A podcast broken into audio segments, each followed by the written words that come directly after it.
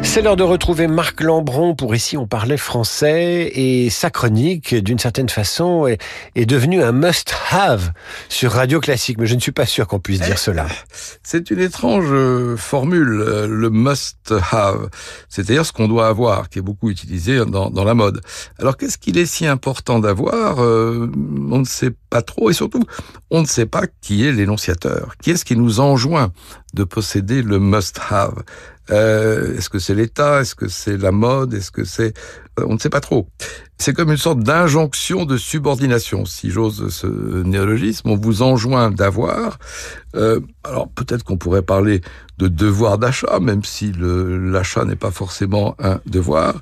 En tout cas, cherchons un équivalent dans la langue de Molière et euh, essayons d'abolir ou de remplacer le must have. Bah alors cherchons, on pourrait dire euh, les, un essentiel, euh, indispensable, Bravo. inévitable. Euh, Qu'est-ce qu'il peut y avoir d'autre? La chronique de Marc Lambron incontournable, est incontournable, nécessaire, euh, obligatoire. Ça c'est un peu forcé. Allez, mais, on peut mais pas s'en passer. On ne peut pas, on ne peut pas s'en passer. Elle est addictive. Donc, vous voyez qu'il y a toutes sortes d'équivalents possibles que nous improvisons sur le pouce.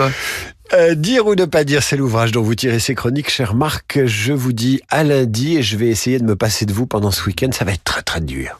Oh,